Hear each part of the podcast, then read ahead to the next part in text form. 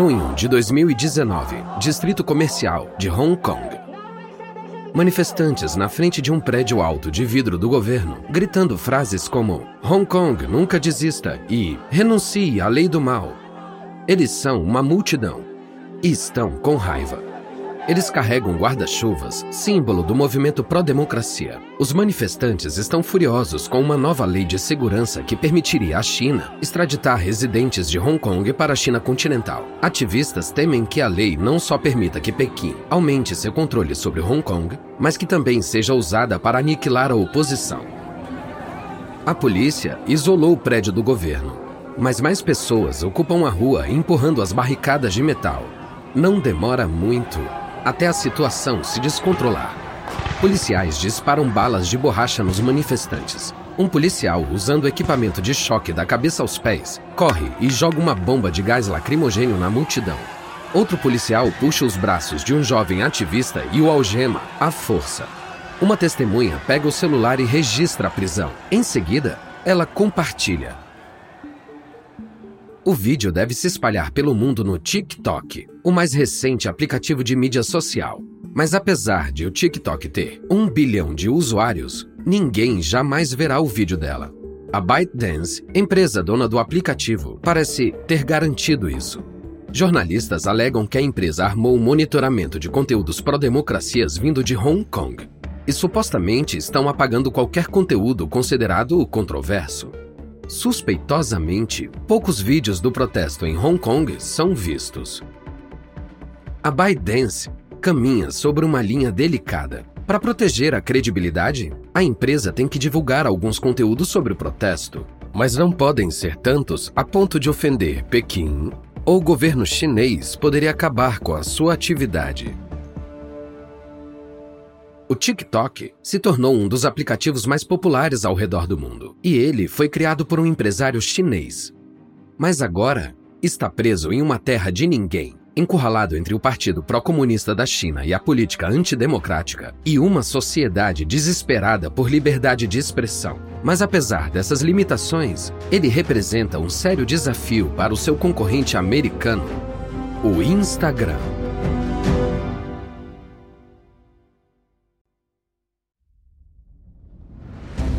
Da Wondery. Eu sou Lucas Soledade e esse é o Guerras Comerciais.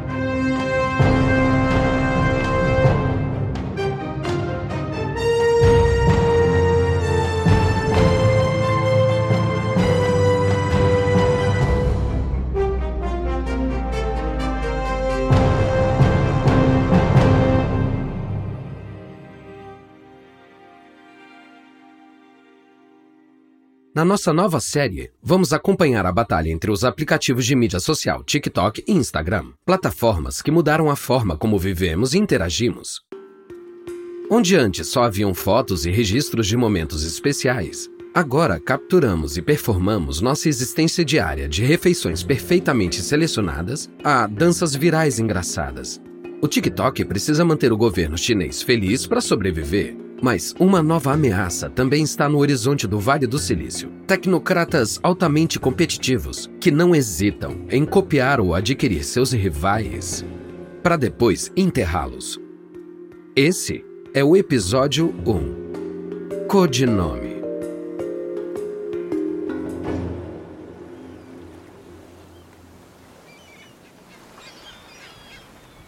Julho de 2010. Todos Santos, na Baixa Califórnia, México. O mar azul turquesa toca suavemente a areia branca enquanto Kevin Systrom caminha ao longo da praia com sua namorada Nicole Schwitz. Com 1,85m, Systrom é mais alto que Schwitz. O engenheiro de software de 26 anos está descansando na praia, mas como muitos técnicos do Vale do Silício, ele está sempre trabalhando. Ele pensa na sua startup, um aplicativo chamado Bourbon, os usuários fazem um check-in em uma cafeteria ou bar que estejam visitando e o aplicativo atualiza seus amigos e o usuário pode postar uma foto do local. Ultimamente, ele mal está dormindo, dedicando a sua vida ao aplicativo. Ainda assim, o Bourbon só tem 100 usuários. O aplicativo não decola e é hora de seguir em frente. Mas Systrom e seu cofundador, Mike Krieger, conseguiram meio milhão de dólares de investidores. Eles mal usaram esse dinheiro o que significa que eles ainda têm dinheiro suficiente para mudar para uma nova ideia. Ele vira para Schwartz. Eu sei que não devia falar de trabalho agora, mas eu preciso conversar com você sobre essa nova ideia. Cara, você sabe realmente como curtir as férias, né? Tá bom. Pode falar. O Mike e eu estamos pensando em focar nas fotos. Schwartz olha o namorado apertando os olhos contra o sol. Eu acho que é uma boa ideia. Eu adoro as fotos no Bourbon, mas eu não sei se eu postaria alguma. Por que não? Bom, minhas fotos não são tão boas. Ah, qual é? São ótimas. Schwartz ri. Obrigada. Mas não tão boas quanto as do Greg. A câmera do iPhone 4 é horrível. Greg é um amigo de Sistrom e outro usuário do Bourbon, mas Sistrom sabe que Greg tem um segredo para as fotos dele ficarem daquele jeito. E não é a câmera. Bom, Greg usa vários aplicativos de filtro para deixar elas bonitas. Schwartz para e inclina a cabeça para o lado. Talvez você deva colocar filtros então. É um momento chave para Sistrom. Mais pessoas vão compartilhar suas fotos se elas forem legais. E se mais pessoas compartilharem fotos, talvez mais pessoas comecem a usar o aplicativo. De volta à pousada, Sistrom vai direto para o laptop. Na faculdade, Sistrom tinha usado uma câmera Holga que tira fotos em formato quadrado em vez de retangular. Isso deu uma ideia a ele. Ele vai fazer as fotos do seu aplicativo se destacarem da concorrência. Mas como ele pode fazer as fotos ficarem melhores? Sistrom pensa de novo na câmera Holga. Muitas vezes ela criava imagens saturadas com muitas cores. Às vezes vazava luz e a luz do sol entrava no filme. Então ele começa a projetar um filtro para imitar esses efeitos. No final do dia, Sistrom tem o seu primeiro filtro. Ele chama X Pro 2 ele aumenta o contraste e a saturação, deixando as fotos mais brilhantes e atraentes. Ele também coloca um foco no centro do quadro, escurecendo as bordas da foto. Krieger, seu sócio, já testou um aplicativo para postar fotos. E o codinome carismático é, bom, Codename. Sistrom e Schutz vão a uma barraca de tacos. Ele tira uma foto de um cachorro que estava no caminho ele aplica o filtro X Pro 2 e posta a foto no Codename. Sistrom ainda não sabe disso, mas ele acabou de criar o primeiro Instagram. O que acontece a seguir vai mudar o destino dos seus sonhos de startup e fazer Sistrom passar de um ninguém ao mais novo prodígio do Vale do Silício.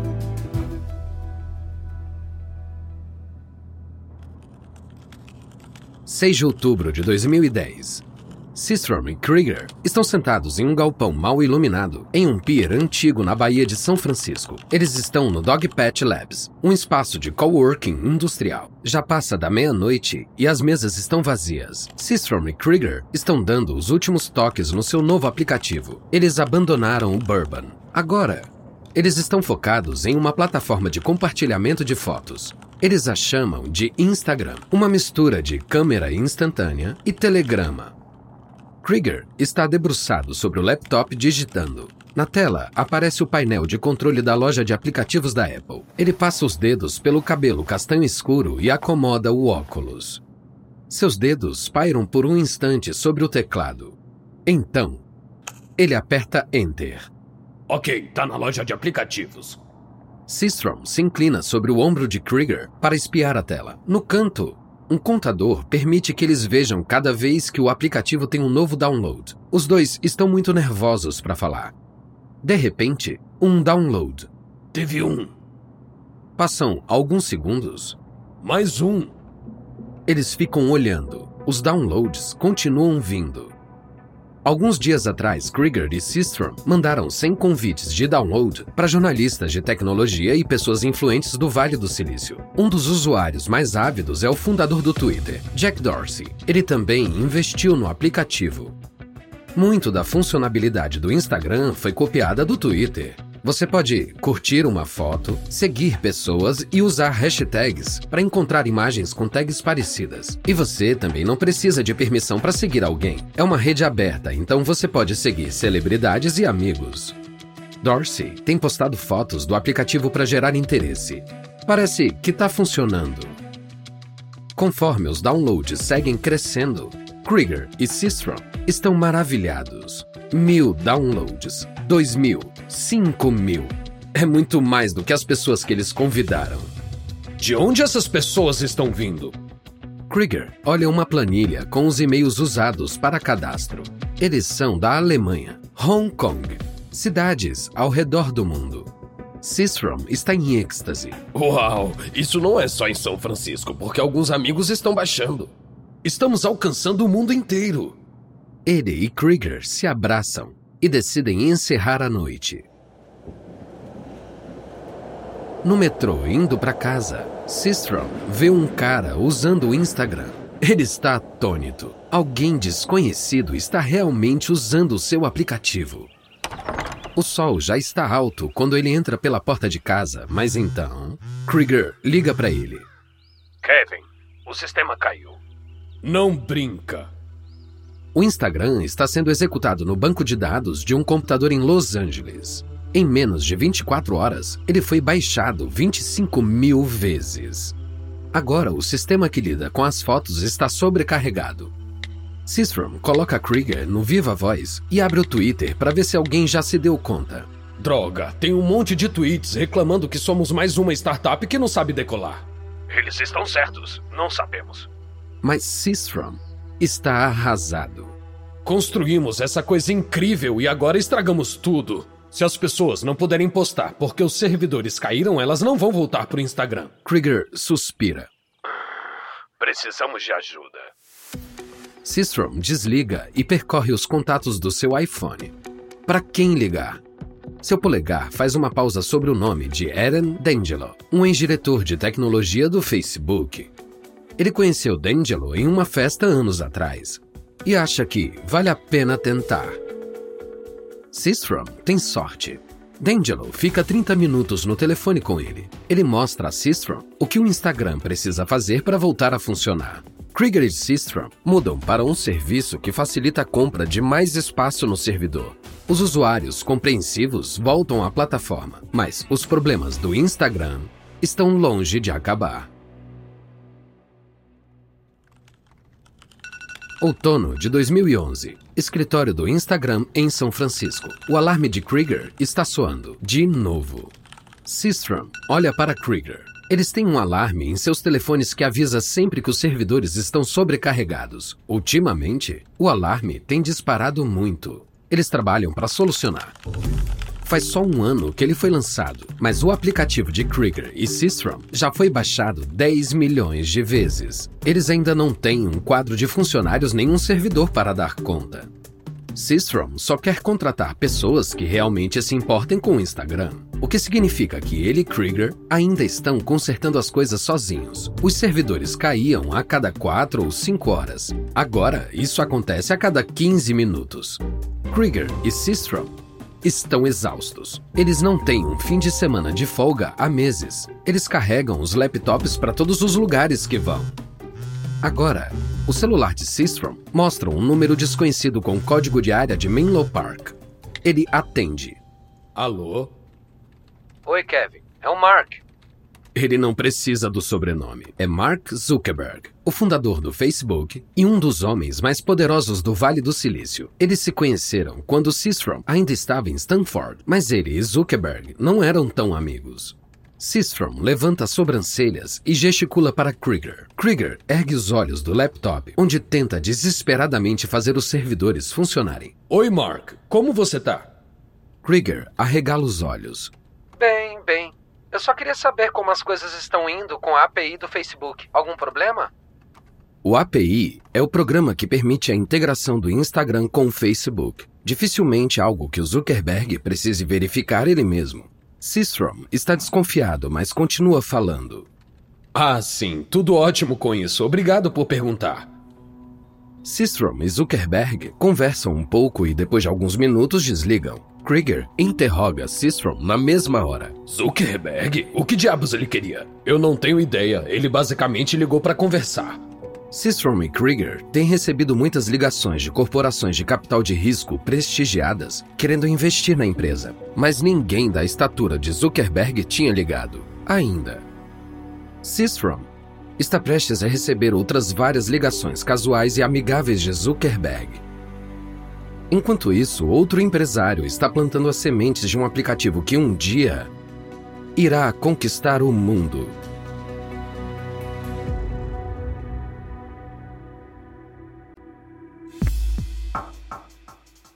2012, Pequim, China. Zhang Yiming está sentado no seu apartamento perto da Universidade de Tsinghua. Ele tem 29 anos, cabelos pretos espetados e óculos de meio aro. O cheiro de costela assada e arroz paira no ar, enquanto ele olha para a tela preta do seu laptop. Ela se enche de strings de código.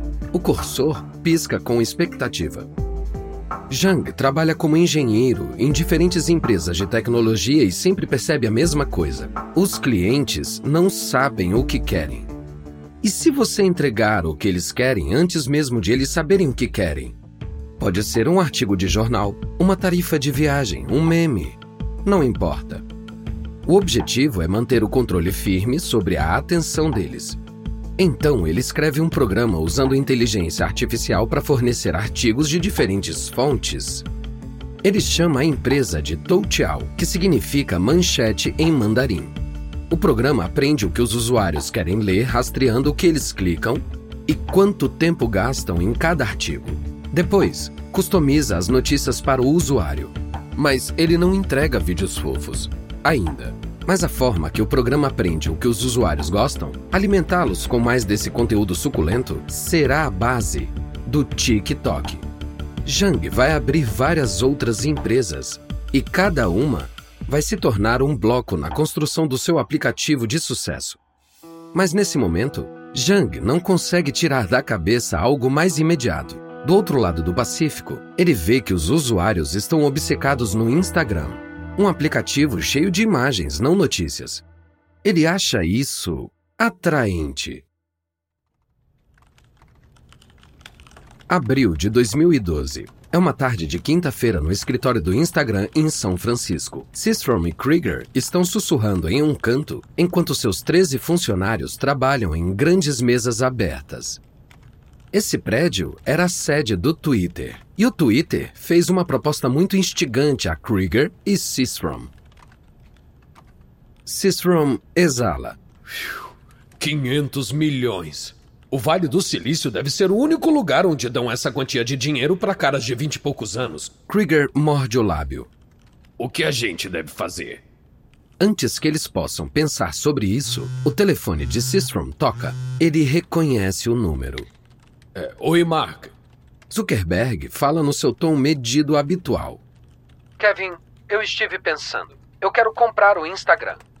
Sistrom estava esperando essa ligação. Ele respira fundo e ouve. Eu vou pagar o dobro do que vocês estão valendo agora. Quer vir aqui? Sistrom olha em volta.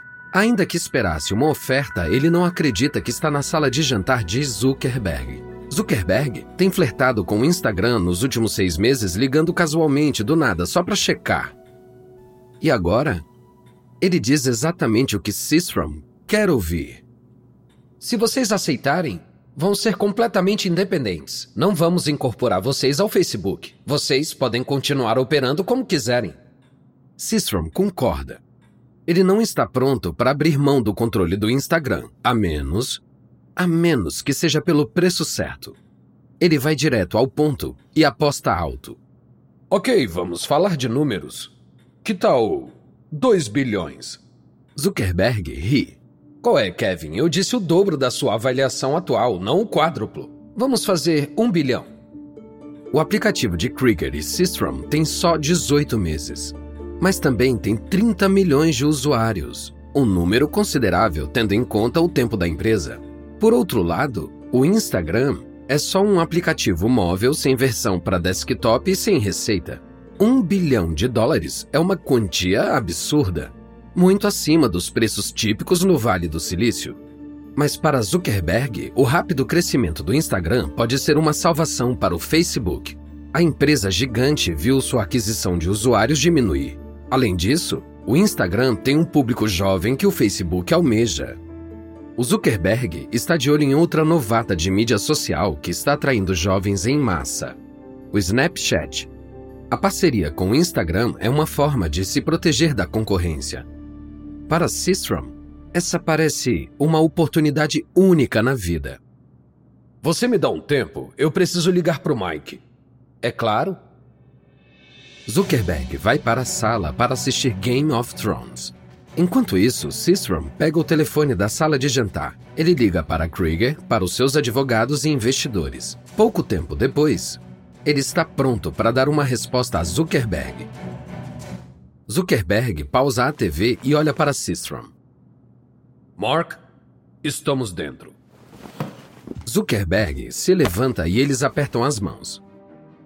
O fundador do Facebook não quer correr riscos. Ele acompanha o um processo com rapidez, fechando o acordo e assinando no fim de semana. Zuckerberg acha que aproveitou o momento do Facebook e despistou o Snapchat, mas ele não sabe que, além do horizonte, outro aplicativo mais poderoso está tramando sua própria ameaça.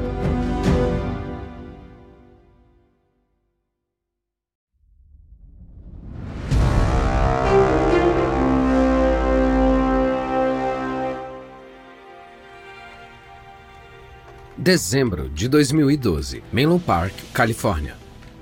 Sistrom e Krieger estão no seu escritório no campus do Facebook. É uma sala gigante com uma grande porta de garagem de vidro. Eles estão aqui há três meses, mas ainda estão se adaptando.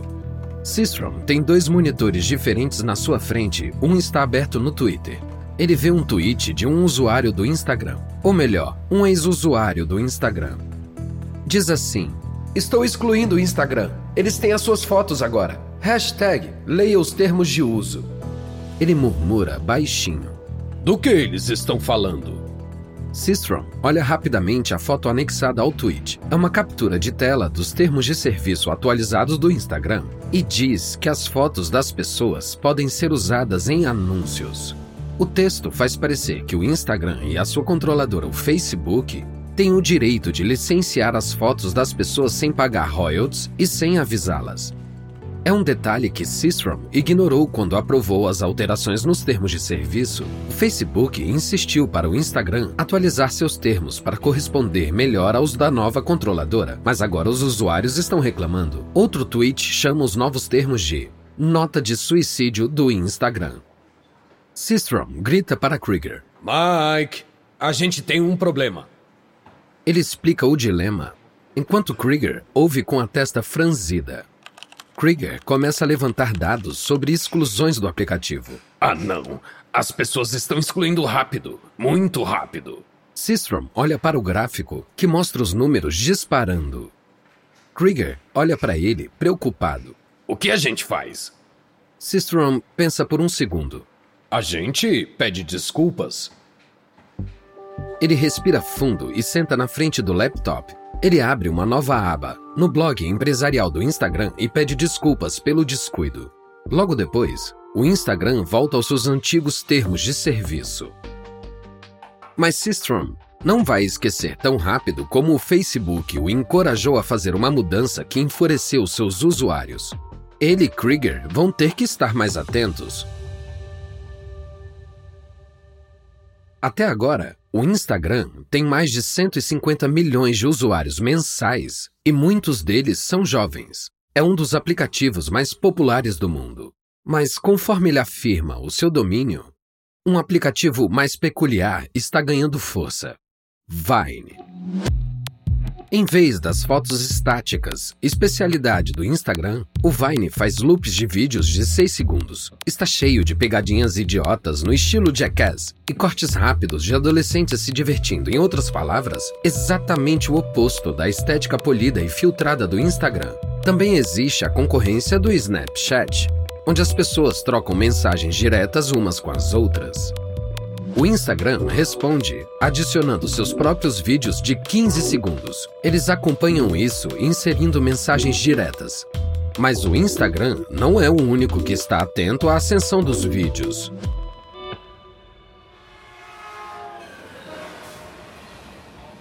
Primavera de 2014, Califórnia. Um desenvolvedor chinês chamado Alex Zhu está sentado em um trem. Ele está viajando de São Francisco para Mountain View, na Califórnia. Aos 35 anos, ele é bem mais velho que os alunos do ensino médio que enchem um vagão. Ju atualmente trabalha em uma empresa de software, mas está tentando ter a própria startup de educação. Não está dando muito certo. Ele está buscando algo novo. Ju observa os adolescentes com interesse. Alguns deles estão ouvindo música, alguns tirando selfies, alguns estão no Snapchat e no Vine. Então, ele pensa: e se ele pudesse combinar as selfies e a música com a mídia social e juntar tudo em uma coisa só? Ju gosta do Vine, mas ele acha que os vídeos são muito curtos. Com seis segundos, eles são muito curtos para publicidade e para conteúdo patrocinado. Ju abre seu laptop. Ele começa a escrever o código para um aplicativo de vídeos de 15 segundos, apresentados em loop e que podem ter música. Em abril de 2014, Musical Lee é lançado. Ele é o precursor do TikTok e vai se tornar um dos aplicativos de disseminação mais rápidos de todos os tempos. No próximo episódio, vamos voltar ao fatídico encontro de Systrom e Krieger no campus de Stanford e a jogada que rendeu milhões a ambos. Ao mesmo tempo, o fundador do TikTok lança um software que faz os clientes chineses pirarem.